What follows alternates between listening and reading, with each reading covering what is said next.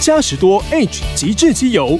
独家专利碳流体强化技术，能改变油膜分子结构，激发引擎更强动力。赛级优选，极致体验，嘉实多极致机油，遇强更强。上网搜寻嘉实多。加士多。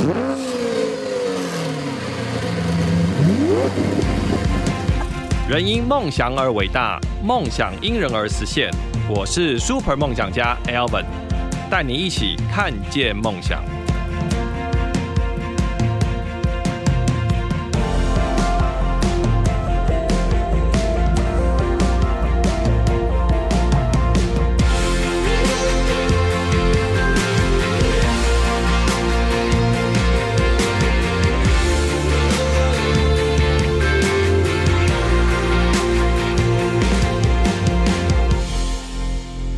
大家好，欢迎收听本周的 Super 梦想家节目，我是节目主持人 Alvin。我记得我们前几集啊，有谈到有关那个汽车保险相关的议题啊，得到听众很大的回响，因为因为车大家都在路上开车，难免有一些碰撞，所以我们透过了专业资深的保险顾问来聊了一些相关于法规或者保险相面的问题，所以我们今天又特别请到资深保险顾问的龚建伟来替我们大家来谈更深入的相关汽车保险话题。廖表你好，各位听众好。哎、建伟你好，哎、建伟，我们在聊呃谈话题之前，我先讲一下我们电台有个活动， OK，因为这个听众，我觉得你们应该都可以。大家很热烈的参与，因为我们二零二三年飞碟空中义卖会啊，我们已经开始从十一月二十七到十二月十四号，每周一到周五早上八点就开始了。我们每年这这个活动都是会找一个特定单位、受赠单位来把我们全部的款项捐赠给他们。我们今年特别选到的是台湾代用课程，我们会将这义卖款项啊，使用在他们资助花莲偏乡地区的小学所谓的艺术陪伴计划。为什么为什么说是艺术陪伴计划呢？因为现在很多偏乡小学都会有一些呃课后课后课程的辅导，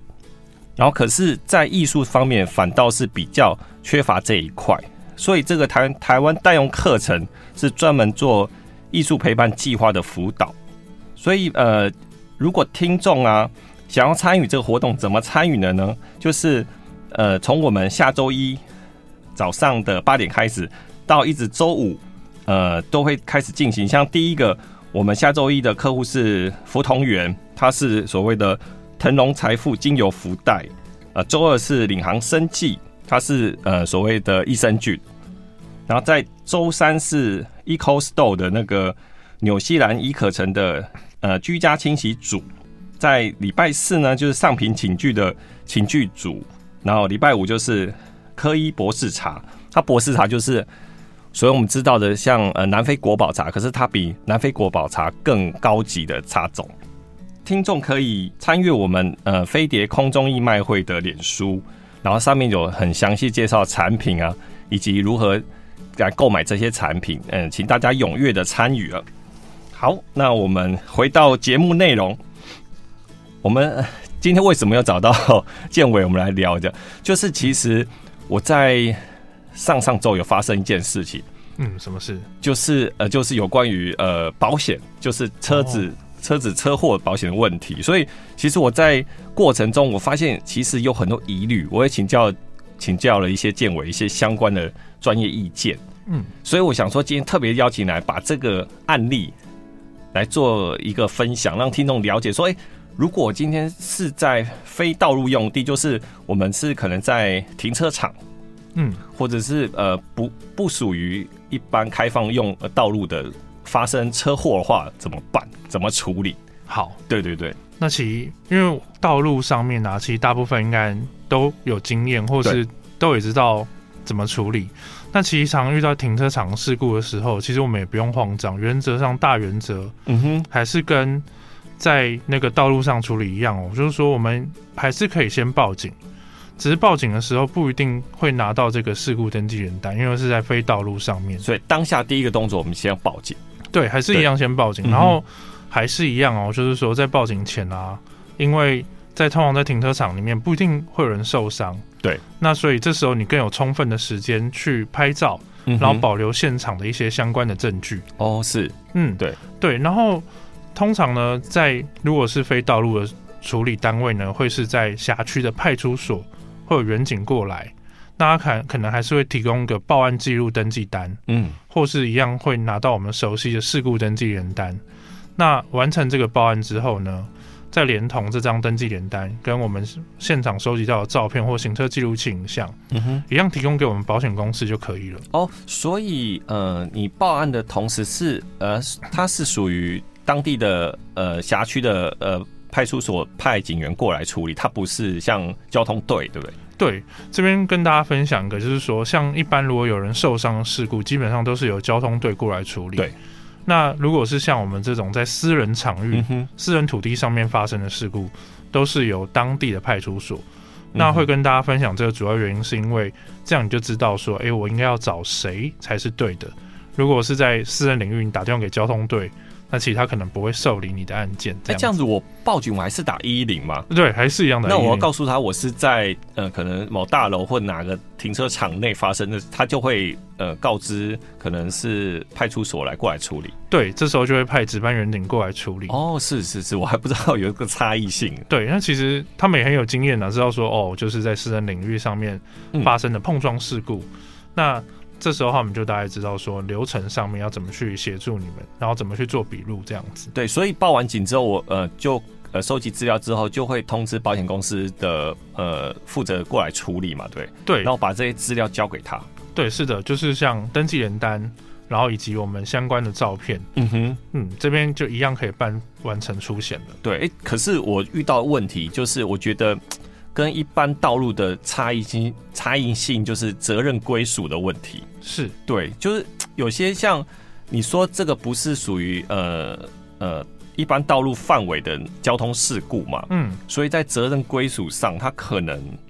可能会比较麻烦。对，是的，因为。第一个最大的差异就是因为不是道路，所以我对们不会再拿到道路的初判表了。对，那这时候呢，就是说可能变成是我们双方自己有要有个默契，说，哎、你认为是谁的对，谁的错？嗯哼。那如果有人当然主动承认错误的话，当然事情就单纯多，嗯，只是不会每次都这样子。嗯哼，对，所以当如果双方都没有一个对责任的共识的时候，那我们就一样交由保险公司来办理。嗯，那保险公司通常的做法就变成说，哦，如果双方都针对责任有意见的时候，也许就对变成说，那各自都互有照责，对对，那我们这个这个事故的损失就各负一半，哦，是是是，对，。会有这样的情况发生。可是我那当下我遇到的状况，我觉得嘖虽然很单纯啊，可是我呃现在处理上可能有一点点一点点的复杂，小小的复杂，就是嗯，当下可能他觉得呃他觉得是他的他的呃过失，他的错，是对他有他有承认说，哎，不好意思，呃，是我没有看到，没有注意到你。对对，然后我想说，哎，好，没关系，这样我就让保险公司知道，他也认为这是他的错，然后我们也提供了一些呃行车记录器或者保呃停车场的监视监视器嗯，摄影的东西，然后可是事后呢，可是事后呃，我们这间保险公司跟他求偿的过程就发现是说，对方 对方保险公司是说这个造责的问题应该是一半一半，就是你我都有造责，嗯，对，这样怎么办？那其实啊，肇事责任这件事情，并不是你我或保险公司说的算，是。其实最后都还是要回归到法院的裁定上面。啊哈，是，那所以，当如果双方的保险公司或者是双方客户针对这个保险公司的处理的责任的有意有意见或疑虑的时候，对，最后啊，就还是会回到法院这边去判定。是，那法官怎么判定呢？最后还是回到一般道路的原则。诶，直行车嗯哼，应该是路权比较大的，转弯车应该要礼让直行嗯车。对，那这个就是说，如果我是要从车道出来的车，还是要礼让在车道上面直行的过去的车先通过。嗯哼我才能够移动车辆或是停放车辆是这样子。对。所以哎还，嗯，这样我再请教建伟，就是，呃，在肇事责任归属啊，它其实是不是一个流程？我我讲的可能呃，通常是以泛泛指向交通，就是一般一般路上的路上的交通事故吧？是是不是有有一个它肇事就是，譬如说它的肇责归属的责任流程啊、对，是的，对。像 Alvin 刚刚提到这个，就是说我们一般呢、啊就是说如果是在道路上面发生的，我们刚刚前面有提到初判表，在初判表还没下来之前，其实我们讨论的肇事责任都是在猜测，嗯或者是说哦大概会是怎么样。那原则上我们会以初判表为主，那初判表通常是在车祸发生后大概七天到两周之后就可嗯以哼申请初判表。是那原则上我们大概都要差不多接近一个月左右才会拿到这份文件。对，那这份文件上面就会记载说，诶，谁有违规事实，谁没有违规事实。嗯哼，那我们用这个来判断说肇事责任的部分。对，是不是在初判表还没确认出来之前，先不要跟对方谈和解？哦，当然，因为也没办法谈 和解，然后甚至你要提告也没有一个依据。是，嗯，就可能责任还没厘清之前，你先不要随意说哦，这是你的错或者我的错，对，是的，没错。厘清这个问题，对不对？我们在道义上都可以关心对方，或者是说积极的去想要解决这件事情。对，但是牵扯到责任的时候，一定是要等，就是说官方的这个第的报告出来，嗯哼就是所谓的初判表。因为我觉得，其实一个车祸啊，其实没有对错啊，只有说责任的这个比例上的问题而已。对到底是我是全责，还是是部分的责任？嗯，那这个就必须是由初判表来判定。对。那、如果呃初判表出来之后，可是大家对它还有异议的话，怎么办？哦，这就是我们常看到。其实啊，我们在我们现行的这个法规里面，初判表的那个呃，像我们一般拿到事故登记原单的时候啊，下面就会有初判表的申请方式。嗯，那我们就会拿到初判表。初判表如果不满意呢，在事故登记原单的下方啊，也有一个叫做事故鉴定的这个申请方式。嗯哼，那这个事故鉴定呢，就是说，如果我对初判表的结果我如果不满，我可以付三千块到裁决所去申请。这时候会有一个道路交通裁定委员会、嗯，判定委员会来重新对这个事故做进行鉴定，这样子。哦，是。那呃鉴定，譬如说呃鉴定出来之后，就是呃算是已经确认的最后的那个吗？哎，其实还是不 是，就是说我们会有个鉴定结果。，对那当然有有人会对鉴鉴定结果满意，也会有人不满意。对，对，这时候当然就可以再提出复议出来。哦是，对，那纵使我提出复议，最后这个结果如果到了法庭上，那也是提供法官做一个参考而已，嗯哼，并不是完全就是依这个事故鉴定的依据百分之百为主。哦是是，对，最后最后还是要让法官真根据就是说目前有的市政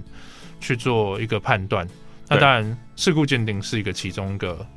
比较关键性的证据，我只能是说它的参考价值很大，这样子。就最后的总结还是要透过法官去呃对这些东西做一些判断之后下定的下定的那个判判决，对不对？对，那其实啊，我们刚刚讲到法院是说，哎、如果双方不同意和解的情况下了，对，那如果双方都各自都有买保险的话，其实保险公司都会尊重这个事故鉴定的结果，就依这个结果来做就是赔偿跟理赔。嗯哼，嗯，就比较不会这么麻烦，还要一直上诉或怎么样，对不对？对，我们刚刚讲的这个是说，哎、最后真的说，大家比如说没有保险的情况下，或是说真的要做民事求偿的时候，最后会用用法官的裁定为主。对，但是如果是我买保险的情况下，一般保险公司看到初判表，我们其实就认定了。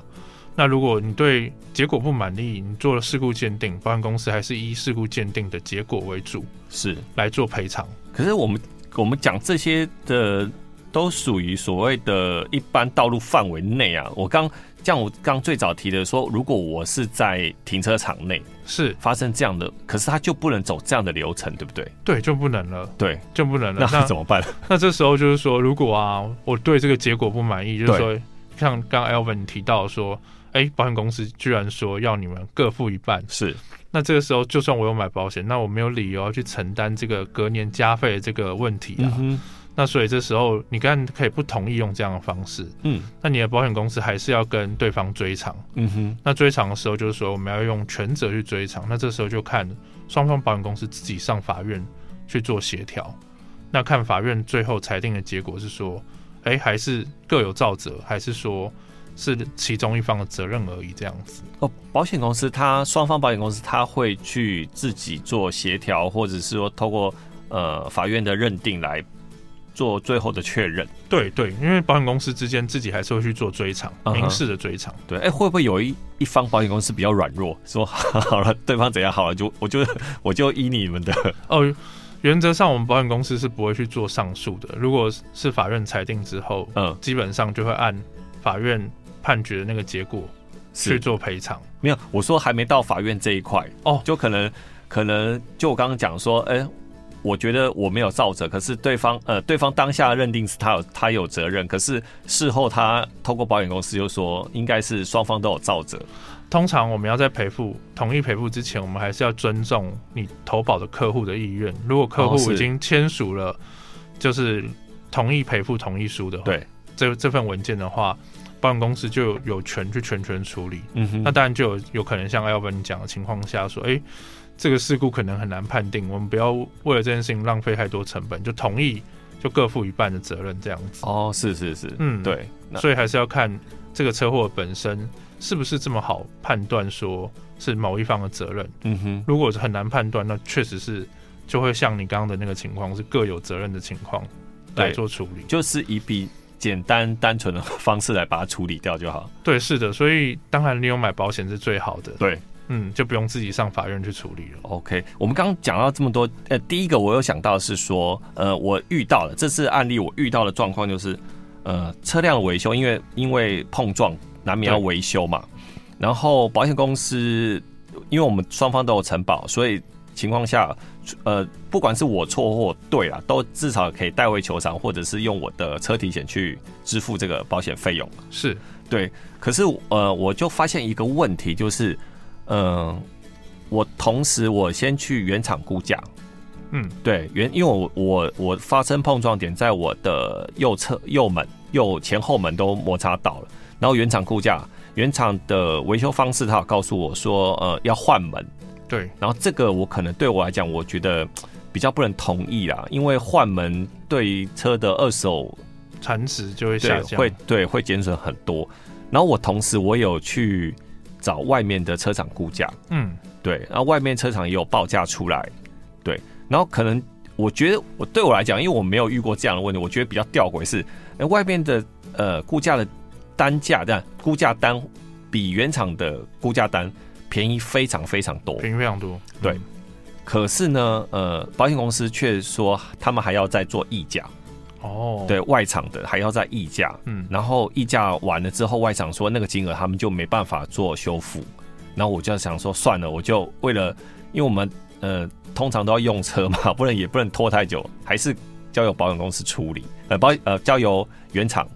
原厂维修，保险公司还是交由原厂维修。对，我就觉得这样的状况是不是很吊诡？就是我的价钱比原厂便宜很多，可是保险公司却不过。是对，对，建伟这个我可能要请你帮我们说明一下。好。那其实啊，这个问题是这样，我我简单跟大家说明哦。第一个就是说，原厂这边估价比较高，但是反而就是说通核核定通过的原因，主要还是在于说。那个原厂的维修品质啊、嗯是有保证的，哦，是那外厂的维修品质也许那个他不确不确定，虽然说你找的店他可能口碑很好，嗯很有名，嗯，但是相对来讲，他保险公司比较难去控管，说当他维修有状况的时候嗯哼该、怎么办。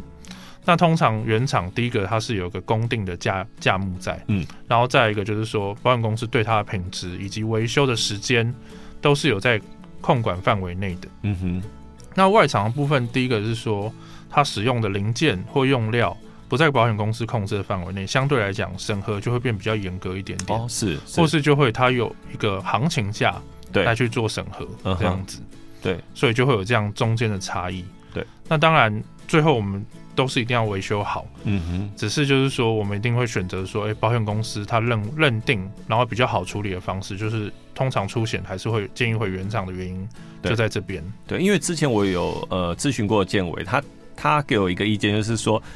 呃，外厂其实维修的是没有问题，但是维修后的成果你可能不满意的情况下。你要再追加那个费用，可能保险公司就不能过，就不对过了。是的，因为当下我们签完车的时候，可能就签名了。对，那后面有争议的时候，变成是你跟这个车厂中间的问题，嗯哼你很难再回头叫保险公司说我还要再追加，了解，这是蛮困难的。那但是相对来讲，原厂它比较完善的 SOP，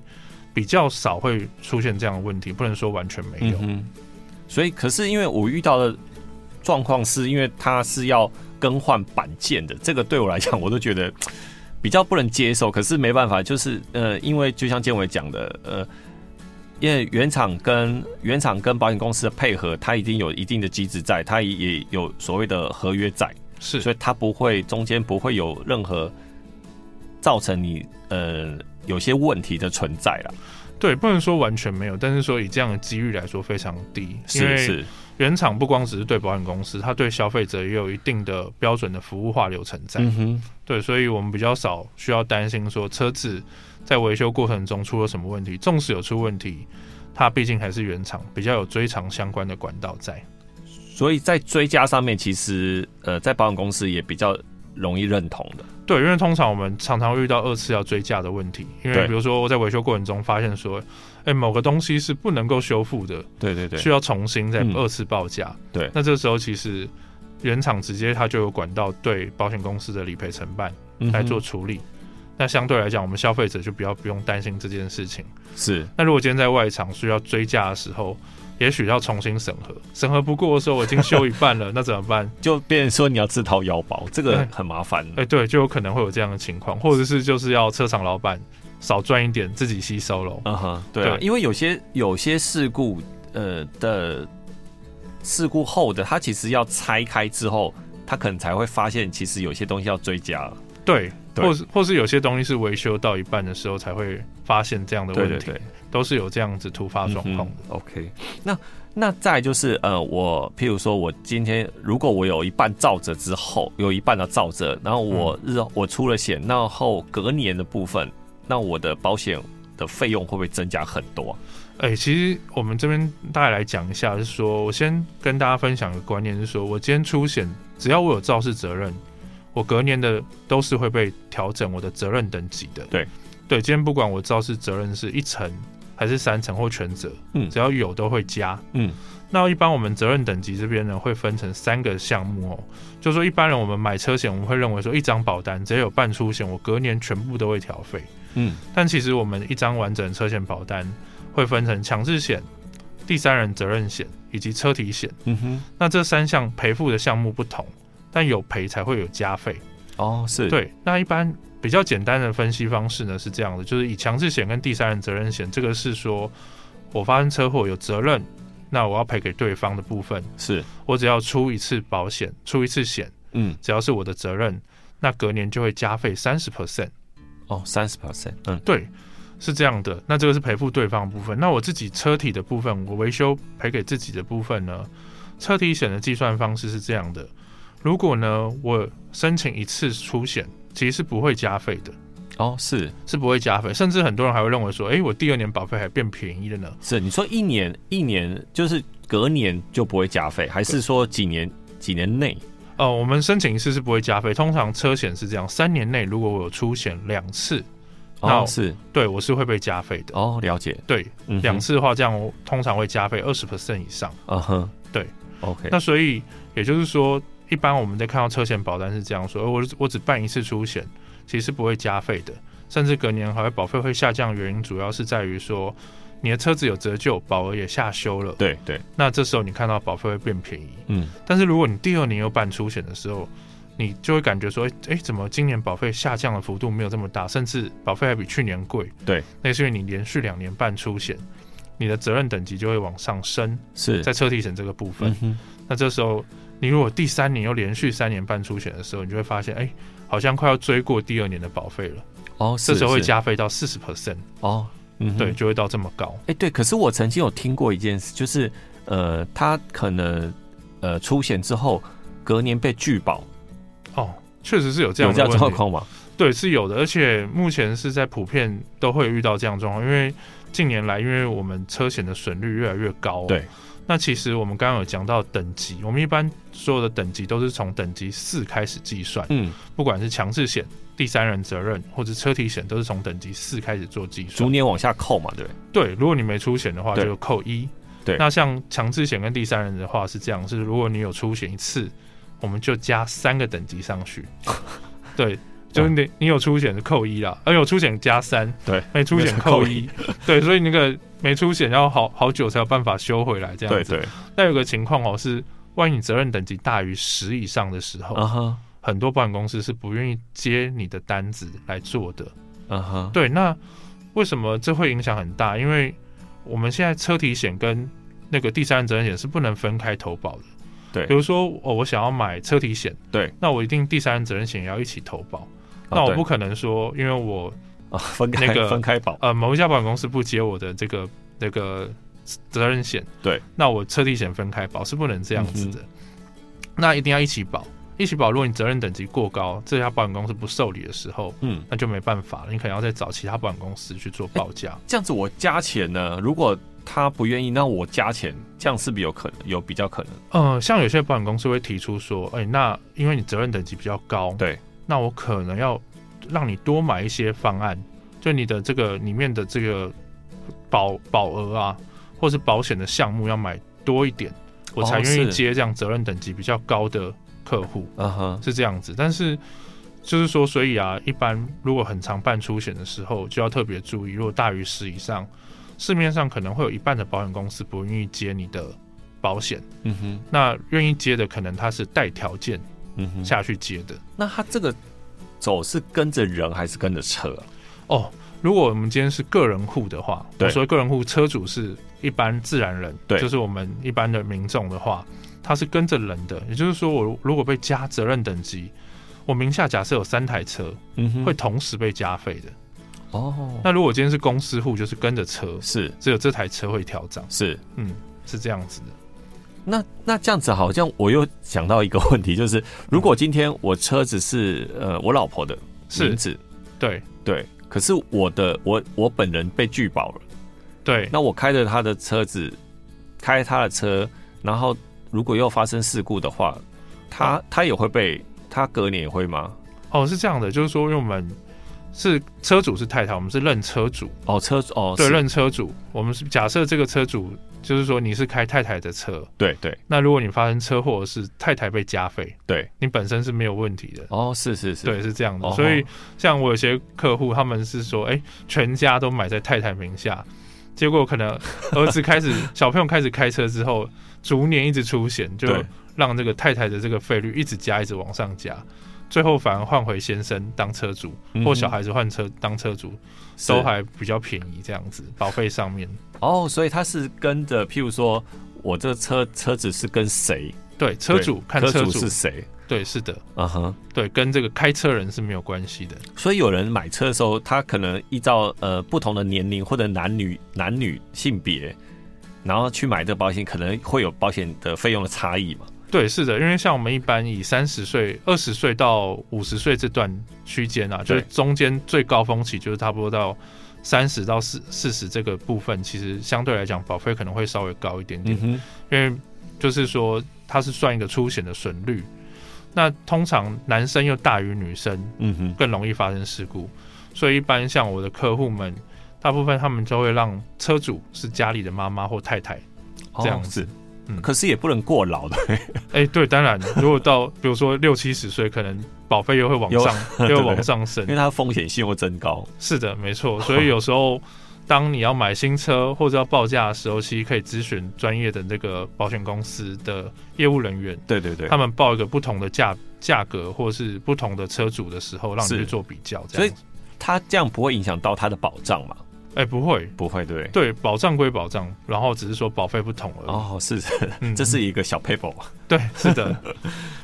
那因为我们很多现在很多人习惯说网络上投保是， 很方便，对啊，那我很方便嗯呃，再就是它的折扣也大于，譬如说实际找业务业务员。对，当然，而且又便利嘛，网络投保马上及时就生效了。对，可是可是变发生呃事故的时候，你理赔呃理赔，我不至于变成孤儿，可是有时候是不是都要自己去处理？呃，这个我还是要说明一下，就是说今天不管你在网络投保还是找业务同仁投保，那其实对你来讲，大部保险公司对你的服务跟条款其实是一样，就是当你发生事故，都会有一个专门的理赔承办来协助你办理车祸。嗯，只是一般人会觉得说，哎、办理车祸，那我向对方索赔的部分，是不是也是保险公司要去负担的部分呢？嗯哼，其实并不是的，所以就是说，保险公司是帮你负责赔偿，或者是你有买车体险帮你把车子修复。对对，可是如果今天当我要跟对方求偿，比如说医药费，对，或薪资损失或精神赔偿这些相关的问题的时候，就不是在保险公司的条款范围内了。哦，是对，那理赔承办人员他也也没有义务要协助你这些相关的和解。对，所以这时候也许当你如果你的服务人员他是够专业的，他是有这相关方面的知识，也许可以让你做咨询。那如果没有的话，也许我们还是要透过一般的法律顾问，或甚至请律师，才有办法达到追偿的效果。所以不管你是不是在网络上保险，或是透过保险业务员保险的话，其实发生这样问题的话，还是要透过所谓的呃法律的流程。对，是的，因为在我们的保险合约里面，所有的都一样，只有在车体险的部分，它帮你修复。对可是，在你的医药费，对，或是薪资、精神赔偿，当万一你是因为车祸发生嗯受伤的情况的时候，你要主张这些权利，都还是要透过法律的部分来向对方或对方的保险公司提出。哦，了解。所以网络人家有传说， 网络保险会很容易变成投保孤儿，那其实不至于，对不对？这不至于，因为你办理出险，各家保险公司对都对一样，都还是有专业的理赔承办在协助你办理。对，然后现场来处理，其实也蛮快的，现场就过来处理。对，是的，还有一个，我想到一个，就是呃，因为车祸造成那个公物的损坏，可能嗯造责、呃造责全额不是你，是对方，因为可能对方撞了你，是你又去撞把可能电线杆啊，或者是哦，有有有，真蛮常护发栏生怎么撞断的话，那其实这样子保险公司会可以做代位球场嘛？呃，其实应该是说，当发生这样的事情的时候，一般的这个道路的这个，比如说公务局好了，他并不会知道说到底肇事责任是谁，对对，所以一定还是会去追偿嗯，撞到护栏的这台车。是那回到我们刚刚前面讲肇事责任的问题，一样是说，哎、当假设是我没造责，但我收到这张账单的时候，我可能必须先去缴纳。对，那缴纳完之后，如果当我们初判表收到之后，我确定我是没有造责，再一并向对方来做申请理赔，哦，是对方保险申请理赔，或者是说对方假设没有保险，我就可能要一并去追偿。嗯哼，那假设是说，哎、我对这个缴缴这个维修费用疑虑的时候，我也可以先不缴。嗯，待初判表下来之后啊，再跟这个相关单位说明说，肇事责任并不是在我身上，嗯哼，请相关单位去找这个车祸有责任的这一方来做求偿。 OK，就透过这个初判表这些呃确认之后，可以告诉告诉说，比如相关单位，请追偿，追偿是找肇事者嘛，对不对？对，是的，但是因为我们刚刚讲的都是指对方全责的状况，对对如果假设你跟对方责任是互相互有责任的时候。这个就很难说得清楚，就是说你可能要负担部分，对对方也对要负担部分。对，那至于要怎么去负担，就要又回到调解，或者是说在责任判定上面的陈述上面来做协商了。哦，是是是，其实这一块真也是 真的要透过你像你们那种专业顾问，才真的很比较清楚呃遇到事情要怎么样处理。对，因为其实我们大部分遇到事情都会蛮紧张，但其实我觉得就是按流程，对，然后一步一步再协助客户去完成就好了。哦，了解。刚才对最后讲到一个，呃，我如果车子有部分改装，通常像呃轮圈好了，有些贵的轮圈也 价值不菲。哦，对啊，有些贵轮圈，据我所知，一颗可能四到八万都不等。对，遇到可能像遇到遇到事故的话，但我这样我的轮圈，我可不可以？我不可不可以？因为这个原厂原厂没有在卖的 嘛，我可不可以跟对方求偿？好，我我们回到这个这个事件上面啊，就是说，当然，如果你是买车体险的部分，对这个合约已经签订好了，就是只能是原厂配件而已，除非哦是你在、在当时在买车体险的合约上面就已经有注明这个改装的部分，哦，是但这比较困难。那刚 Elvin 这边提到说是说，就跟对方求偿部分当然是可以的，对，但当然是有带条件，不是无条件的。啊哈，那条件是什么？第一个是说，哦，你买了这个东西，我们还是回到民事的侵权行为上面，确实对方因为车祸造成我这个改装品受损，我当然可以跟对方提出求偿。对，只是改装品的价值怎么认定，会是在这个事件上面比较困难的地方。嗯哼，第一个，我们通常会提出我的购买证明。对对，也许我这个呃轮圈我，比如说是在哪一个年份、什么时候买的，对，那这时候还是回到改装品一般汽车零件折旧的上面来做计算。那结论是说可以求偿，但是通常若折旧算完，可能没办法要求到全部足额的金额。哦是，对，是这样子的。哎、这样子呃，所谓去呃是有什么单位可以去判定说它的折旧呢？好，一般是这样讲，应该说不能说用单位来判，嗯应该没有什么单位有办法去判定它的折旧，我们还是用民法去算。嗯比，如说以汽车来说，一年大概平均来说，大概会有差不多三十 percent 左右的折旧率。哦是这样子对算，那这个零件来说，哦，我可能是用了两年，嗯，那也许我当我要提出我当时购买的这个证明以及我购买的这个价值。对对，那通常有些改装品并不会有发票，我可能就要上网去查询，或者是我要找相关单位，就是说，哎、卖改装品的这个单位，嗯哼这个店店面告诉我说，目前市价行情是多少。嗯哼那再扣掉我目前已经使用的年份，然后跟对方协商出一个这个，就是说这个这样改装品的价格出来。哦是是，嗯，他呃可是他会不会告 反倒反告你是呃非法改装？ 哎、我觉得这是另外一件事情，这两件事。如呃，我要怎么改装？如果是非法，那我可能会被开罚单。对，但是你造成我的财务损坏，哦这是是事实，说不相冲突对，不相冲突。如果我非法改装，那警察会加开我罚单，对对，但是不代表我不能向造成我财务损失的人提出求偿。嗯，哎、这个真的很重要。 嗯，对，然后然后我刚刚突然想到，呃，像我这次事故中，我刚好有保到一个所谓的代步车险，是。其实我觉得这个还蛮方便的。对，还蛮真的，这个还蛮重要，因为对现在大部分是因为车子的零件有些，像如果是进口车、欧系车，它有些零件是需要那个从国外运送过来的，对，那这样维修的天数就会拉长。嗯哼，那其实像 Elvin 刚刚提到这个代步车有两种形式，一个是说那个提供一台代步车给你，嗯，那其实比较大部分的形式其实是直接给你一笔钱，哦什么意？思是呢？我们在签订合约的时候，可能会有，比如说，假设万一发生车辆碰撞，嗯哼，需要维修的时候呢，一天可能给你一千五嗯，或一千不等，对那最高也许是三十天。对，那这时候你在维修场内的时候呢，假设你修二十天，嗯哼，保险公司会依据你在场内维修的天数，直接乘以看你买的这个保额去乘以天数赔付给你，嗯哼，并不用你真的提供租车的发票。哦，有不用不用相关的单据，对不对？对我们主要认定的方式是在你进场的时候，保险公司这边会去看车，那从哦是看车这天开始算，对，一直到你把车子离迁离场的时候，会有个签会有个签名的动作。嗯哼，那这时候就看进场到出场这段时间的天数，再来赔付你的代步车费。 OK，喂，我其实强烈建议听众，呃，如果你真的有买保险的话，其实这个可以勾起来。对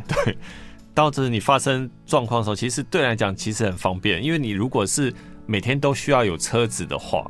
对，虽然你车子在维修中，可是你还有一台代步车可以使用，或者是说相关的代步车的那个金额，你可以可以坐电车或什么方都很方便。对，是的，因为有时候天数很难控制，但是这笔钱可以让就是一般消费者自己去掌握，说，哎，我到底要做什么。对，对，那我其实觉得说这是一个比较实质的填补，损害填补这这样样子。子。对，那其实它的保费也不会很高嘛。哎、对，保费的话，其实以目前市面上保险公司，当然还是这个回到刚刚那个责任等级上面的问题。对，只是普遍平均来说，大概是三千块到四千块之间。对其实保费。对，你看像代步车，如果一天一千五，你嗯二十天的话就可以多 少？哦，就三万。对啊，对啊，其可能，可能实比一整年的保费都还要高啊。划得来。 对。 然后我们我们刚才提呃前面那个所谓呃改装改装品的那个赔偿，我衍生出我一个想呃想到的问题，就是说呃有民法不是有有个条款是说呃损呃负负责损害者啊，就是呃必须呃恢复他的原貌，是，就是就是譬如说我是肇肇事者，我今天比如说我可以帮你修复，是对，保就帮你让你修复，可是你不能要求我一定是要照原厂或者是什么样的情况下，哦，对，这个是指说。我就是说，先不论改装是否是改装品，对，那这个是说，呃，当发生车祸的时候，保险公司或者是对方，他可以帮你提供一个方式恢复这台车原原本的样貌。是但是我们当然会说，诶、实际上因为发生这个车祸，就像 Evan 你你前面提到的，诶、我因为我这个车祸导致我的这个车子的价值啊，确对实是有减少的。嗯哼，而且你可能假设你是用那个中古的零件帮我恢复，嗯哼，那对我这台车原原本的价值也都有影响。嗯，那这时候解决方式就会回到我们之前有聊到过的车价减损的这个球场的部分，哦，来是主是，张这个部分来就是说补偿我的这个实际其他实际上的损失。嗯哼，嗯，哎、对，像这个呃，这个民法的法条，我针对像一些那种古董车，嗯，对，古董车就是你你必须帮他做完全的修复嘛，对对，它这个好像是完全针对这一这一则来说说明的，对，因为其实应该这样讲，修复的方式有很多，但没有规定一定要用全新的零件哦。哦，是是，对，所以就是说，只要有办法恢复原始的样貌，并没有规定一定要说是用原厂零件或是用全新零件，我可以用翻修品或是中古的其他零件帮你恢复。嗯哼，那这也是我们常常在保险上面有时候会有一些争议上面的点，就在这里哦，产生。彼此相关对不对？争议就是说我我我不要我不想赔那么多钱嘛，我好或者说我没有那么多钱赔你，对，对是的。那当然，以站在消费者立场，当然是说我一定要恢复原貌，再加上我要用新品，对对甚至还要用原厂的新品才对。对对，嗯。哦，所以你可以透过那另外方式来做折旧的赔呃赔偿对，是的， ，OK，这就我们刚刚聊到说，呃如果你不能用全新的，那我当然合理提出我要做车价减损的球场。是是，嗯那呃。除了汽车之外啊，因为我知道机车，我们通常机车只有我通常只保了第三责任险。是呃强制险啊，应该是强制险。第三强者制人，跟第三人机车的基本的会保的。第三人我比较没有哎、可是呃，机车有所谓车体险或任意险嘛？有，就是说其实机车跟汽车要买的保险是一样的，就一样会有强制险、第三人责任，然后跟那个车体险。嗯那哼以机车普遍来说的话，车体险的部分我们都会有保一个车碰车，就嗯所谓丙式车体险。对，那大前提是说这台车还有残余价值。嗯因哼为机车的折旧是很快，大部分机车到四年或五年之后，其实是没有残值的，对对，就就没有办法再买买车体险了。哦是是，嗯，所以它的呃它的车体险是不是也有一个自付额的？哦，对，有时候有像我们以像大众机来说，，对它红黄牌这种机车，我们在车体险它也可以保乙式或丙式，对，那其实它有可能就会有设定自付额，哦是对，有带条条件的承保的方式，自付额通常会比较高一点，对不对？这就不一定看每个人设定的方案不同，或嗯哼各家出的方案不一样。嗯那所谓自付额就很简单，假设我修了五万块钱，对，那我自付额假设是一万块好了，对，保险公司就只会赔你四万块钱而已。对对对，嗯那自付额就是那个一万块嘛？对，是的，对，那就这时候就要看说你签订保险的时候有没有自付额这项，哦是，不然有时候候有些客户他没有注意到的时候，结果当他申请理赔，可能他这次只要赔一万二。结果他自付额是 一万，结果这时候只能拿到两千块，感受上就会非常不好。哦，了解。所以所以其实，因为我我本来在想说，呃，因为呃，机车的呃肇事率可能真的会比汽车还高，对，所以可能在保险公司的认定上，它的呃，就是它的保险的限制会比较多。呃，其实原则上跟汽车是差不多，哦只是在于说，因为就是我前面讲到，机车的价值降低的很快，，对对，所以通常是比较新的机车才有办法投保车体险。嗯哼，了解那。可是，在强制险跟第三人责任险的部分并没有限制，是是，大部分也都是可以投保，然后保费也比汽车便宜蛮多的。嗯哼，看也是相对它的稀稀数嘛，还有你的保险人的，就是你被保险人的年龄啊，还有责性任别等对级，对，没错， OK，那最后最后我想问一下，就是说，像呃，现在外面租车租车很方便，是就是线上租车啊什么什么的，这其实那很方便。可是可是我有听到一个广告，就是说它就是针对租车，是你，可以加加强，就是呃加强它的保险。对，对，就是你可能今天要租的车，你线上线上租完，你马上去保。对，他是说这对你保障额好像是呃就是零自付额的这种全额保障。有，因为像一般租车，其实你在租车的时候，它都会有不同的保险方案让你勾选。，对对，那主要就是说，一样是刚刚我们讲到这些，像第三人或车体险。嗯哼，那特别是在租车，我觉得更要重视的原因，是因为万一车子损坏了，我们还会有额外的营业损失必须赔偿给嗯哼租车公司。，对对，嗯，所以它这个保险其实它有些就可以 cover 掉，对，对基本上如果像我们如果找比较大家对的租车公司嗯哼，它的方案其实非常完整的，不光是保，就是说修车的部分，那像营业损失，或者是说人家像我们的球场，都有包含在这些保险里面的。它都涵盖在里面嘛，对不对对，是的，因为我我曾经我日本呃就是海外的呃自驾过，然后他们的注册公司都会，它基本的保障都有，它会另外一个就是就是所谓的全额保全额保障，就是让你零自付额，可是你还要再加一些钱。对，对，通常我们都会选那个， 是的，没错，因为毕竟这个开租车公司的车，你也不晓得说有多严重对啊的事故产生。对，所以其实为了后续发生什么问题，你透过保险公司可以轻松帮你解决的事情，你就花一点钱，对，就是是比较方便的。至少不用跑后面的哦，对啊，复真杂的流程了。真的，OK，今天我们非常感谢资深保险顾问的龚建伟，建伟来让我们说明这么清楚，就是让你呃，如果在非一般道路用地的发生车祸，或者是你其他的在保险上有些争议的话，你要怎么样去处理，或一步一步的去解决？是对对对，感谢。那建伟，下次你们像你有机会再跟我们分享更多的案例。好，没问题。 OK，那听众要持续锁定我们每周的《说本梦想家》节目，我们下周同一时间再见喽，